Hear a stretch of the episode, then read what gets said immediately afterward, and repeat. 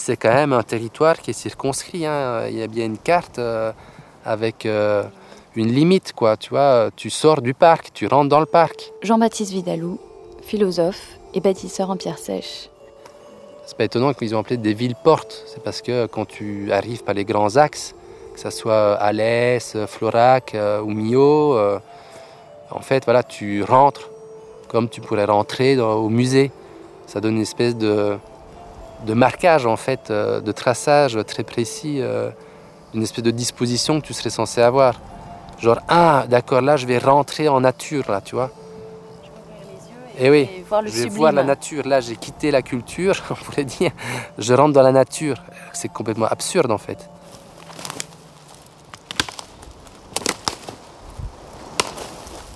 Le premier parc euh, naturel, il a été créé aux États-Unis euh, fin du 19e à Yellowstone. Après ici c'est un peu différent euh, parce qu'ils n'ont pas, en tout cas au début, ils n'ont pas voulu expulser toute la population. Donc c'était un peu l'enjeu de créer un des premiers parcs nationaux habités en France, qui se sont fait la main dans les colonies, notamment en Afrique du Nord, Maroc, Tunisie, etc puis dans plein d'autres pays jusqu'à Madagascar, où justement les forestiers, parce qu'à l'époque c'était les forestiers qui étaient en charge euh, de cette ingénierie finalement euh, de l'espace, les forestiers se sont fait la main dans des espaces qui étaient euh, ben, soit largement dépeuplés, ou avec des populations qu'on pouvait facilement maîtriser grâce aux lois d'exception mises en vigueur par l'État colonial. Et en rentrant, ils ont pu commencer à implémenter cette même logique de préservation euh, d'espaces naturels et avec une espèce d'idéologie de, la nature comme monument, euh, tel des cathédrales qu'il faut préserver, etc. Et avec des facilités administratives et presque policières qu'ils n'avaient pas en métropole.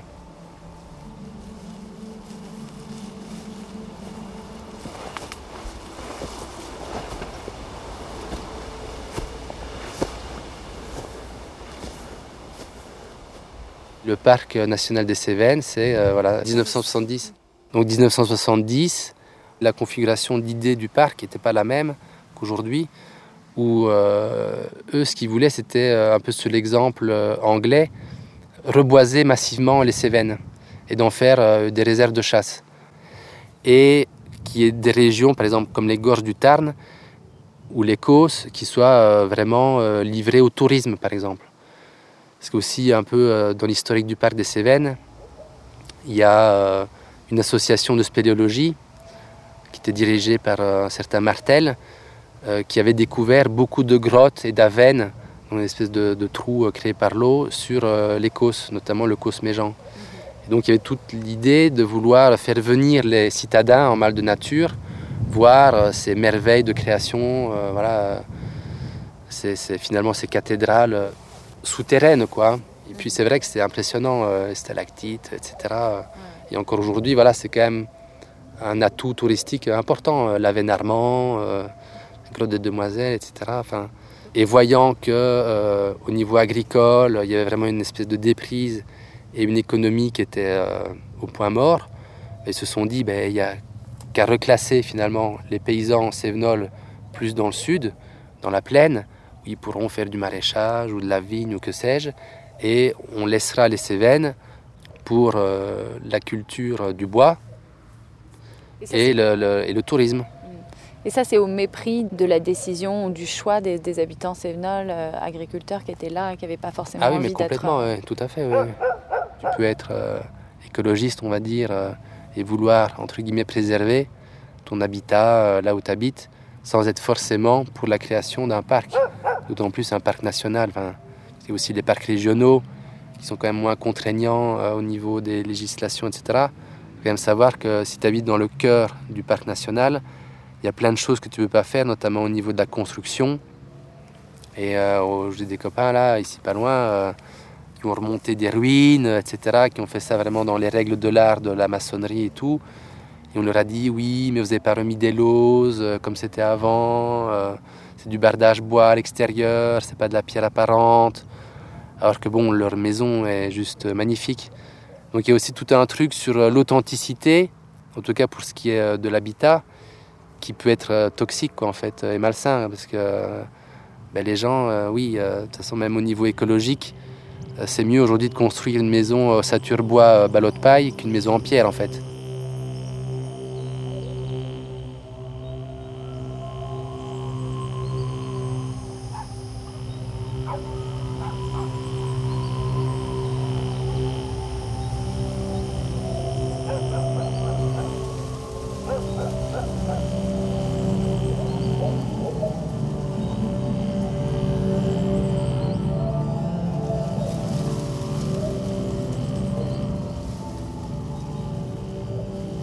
Conserver pour conserver, euh, c'est difficile, il faut voir. Jacques Verseil, éleveur de brebis et passeur de mémoire. Donc un parc, c'est un peu pareil.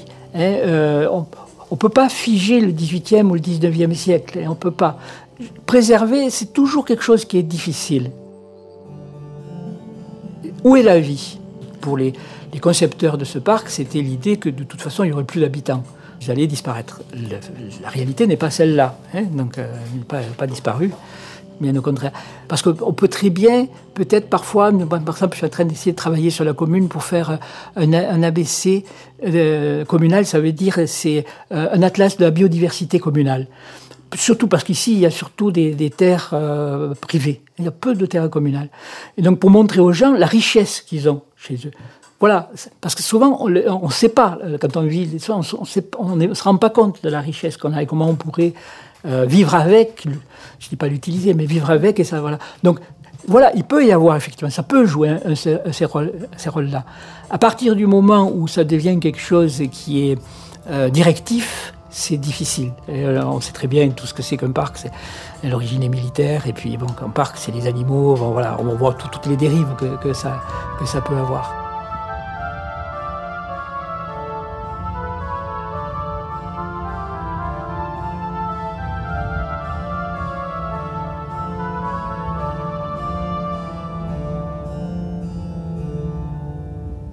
Mais si on regarde la différence entre le premier projet de parc qui disait euh, les paysans vous dégagez, on fait de la forêt euh, de culture et on fait du tourisme, et maintenant quelque chose comme on fait du tourisme, de la préservation de la nature et on garde les paysans comme euh, des gens qui vont entretenir, gestionnaires de paysages. Voilà, il y a une espèce d'évolution qui est quand même assez notable. Après, voilà, ça, même dans leurs termes à eux, ça reste de la gestion de paysage, quoi. Et notamment à chaque fois qu'il y a des gens qui essaient de s'installer euh, plus de manière autonome ou politisée, euh, les squats, etc. Ou même des gens alternatifs qui veulent vivre en yourte. Euh, voilà, ça fait tâche dans le paysage. Ah ben la yourte, les Sévenols, ils ne vivaient pas en yourte, hein, donc excusez-moi, mais vous allez me virer votre yourte, hein, monsieur. Donc il y a vraiment aussi une guerre qui est menée par le parc à tout ce qui est dit habitat léger. Tu ne veux pas faire des baies vitrées, par exemple? Tu dois garder le style Sevenol. Donc au niveau bioclimatique, euh, c'est pas intéressant, ça fait des maisons obscures. Donc euh, il faut utiliser plus d'électricité, donc il faut utiliser plus de bois de chauffage, etc. etc. Donc c'est intéressant parce que c'est de la pierre. Et voilà, moi je répète, euh, j'aime bien la pierre, j'adore la pierre. Mais n'empêche que dans un point de vue plus globale et d'une réflexion sur l'habitat, tu vois, ben les, les ballots de paille là en bas, par exemple, ils pourraient servir à faire des maisons euh, au saturbois, euh, isolation, ballots de paille.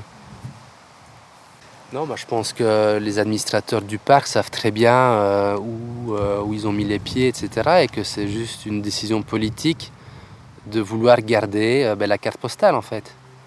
Que pour les gens qui viennent visiter les Cévennes, ça corresponde à ce qu'ils ont vu dans les livres, le site internet, les vidéos et que voilà, euh, on va s'il y a des caravanes euh, d'alternatifs, euh, des squats et des yurts et des espèces d'habitats complètement fous, ben non, ça rentre pas dans la carte postale en fait.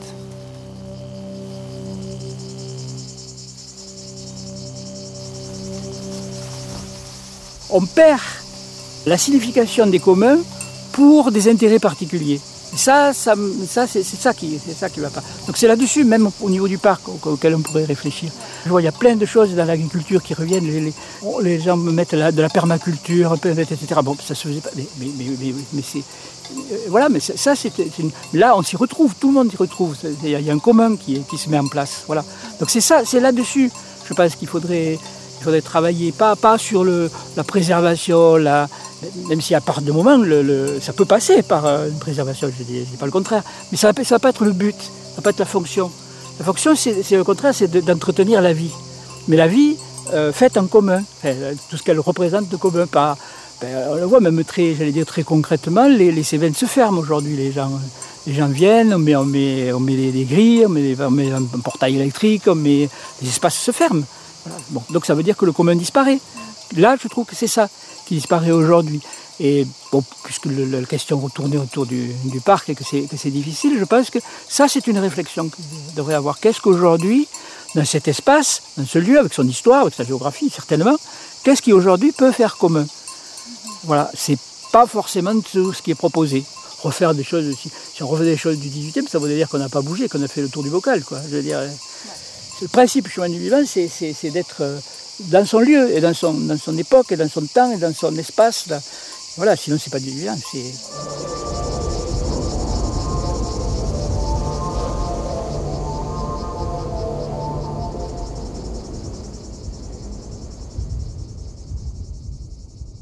Les Cévennes, en général, je pense que oui, c'est vraiment un lieu de refuge, ça c'est sûr. C'est aussi un refuge pour gens riches, quoi. C'est aussi avec le problème des refuges. Qu'il faudrait, c'est de justement faire éclater le refuge de l'intérieur et de montrer, ben non, en fait, on est tous à la même enseigne euh, du, du, pouvoir euh, capitaliste, euh, impérial, ou peu importe comment tu l'appelles. Et nous, ce qu'on voulait cibler, c'était justement cette idée du parc et du paysage, quoi, de dire, en fait, ici, tu n'es pas plus à l'abri du pouvoir qu'à Paris ou, ou à New York, ou, tu vois il y a un espèce de truc comme ça où de faire éclater l'idée du refuge absolu en fait. Le refuge, il existe quand tu euh, es en résistance. Et du coup, bon ben oui, le refuge, il est, euh, il demande à être parcouru en fait.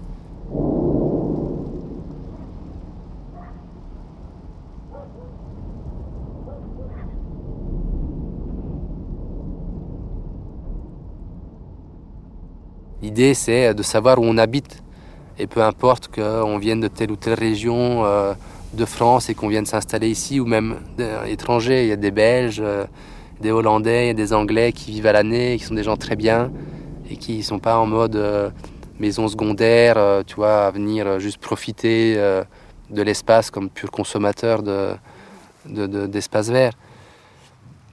Mais donc l'idée quand même, c'est de se dire que aujourd'hui, l'habiter, dans le sens euh, vraiment métaphysique du terme, c'est quelque chose qui en effet t'oblige à te poser des questions euh, politiques. C'est pas tellement que tu viens de la politique et que tu vas vers euh, l'habiter, c'est que en habitant quelque part pleinement, et ça vaut pour des gens qui sont installés récemment ou des gens qui sont là depuis des siècles, de se dire ben voilà en fait c'est quoi ici, je suis où là, c'est quoi moi, c'est quoi c'est quoi ce paysage? Qu'est-ce que je fais avec ça et qu'est-ce que je fais, euh, comment je fais communauté euh, avec ça, ben là, il y a peut-être du ferment euh, politique et donc possiblement quelque chose de révolutionnaire. Et c'est pas étonnant que dès qu'il y a un projet industriel quelque part, on voit tout d'un coup des gens qui déboulent et qui disent ah ben non nous on n'habite pas loin, on veut pas par exemple dans l'entrepôt Amazon à côté du pont du Gard par exemple. Hop, mobilisation contre un entrepôt gigantesque d'Amazon du pont du Gard.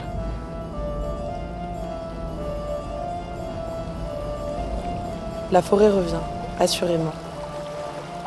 Mais la forêt ne revient pas comme un fantôme. Elle revient comme une force désirante, pleine d'elle-même. Ce qui s'élabore là, dans une zone libérée ou une émeute, n'est pas un chaos, ce fantasme occidental légitimant son seul ordre. La forêt est d'une texture toute particulière, à la fois tellurique enracinée, mais aussi extrêmement mobile, imprévisible, comme si elle s'agrandissait de ses centres irréductibles, tout autant que de ses lignes débordantes. On pourrait dire qu'il y a de la forêt partout où ça résiste, partout où ça s'insurge contre le ravage que constitue cette civilisation. Il y a de la forêt là où on ne peut plus supporter la misère existentielle généralisée, cette neutralisation préventive de toute vie. Il y a de la forêt dans les cœurs et les esprits. Extrait d'être forêt, habiter des territoires en lutte de Jean-Baptiste Vidalou. Quand on voit un arbre qui se fait couper par euh, une débardeuse, euh, tu vois, euh, c'est réellement quelque chose de violent, quoi. Et donc, on a pu le voir dans des films, on a pu le voir dans des, des trucs de, voilà, loin au bout de la terre, en Amazonie ou quoi. Mais quand tu le vois chez toi, tu te dis ah ouais, en fait, c'est vraiment un truc dégueulasse. Et là, tu envie de te révolter. Par exemple, un auteur comme Junger, qui a écrit le traité du rebelle, euh, il dit, euh, enfin, le recours aux forêts sous-titré le traité du rebelle, qui était par ailleurs euh, traditionnaliste, conservateur, etc. Hein. C'est pas quelqu'un forcément d'ami historiquement, politiquement, mais voilà, il dit la forêt, c'est le lieu du refuge, c'est le lieu du rebelle qui va mener l'insurrection, mais la forêt, ça peut être aussi en ville, dans les déserts. Mais il dit, euh, voilà, il faut pas comprendre la montagne comme un truc purement géographique en termes d'altitude ou quoi. Évidemment, ça joue, la topographie joue, mais c'est surtout dans la manière et les formes de vie euh, que tu développes. Tu pourrais recréer de la forêt ou de la montagne euh, voilà, dans une occupation de ville. De par le fait que tu crées une zone d'opacité en fait pour le pouvoir d'une certaine manière. Le pouvoir ne peut plus gérer l'espace comme il l'entendait.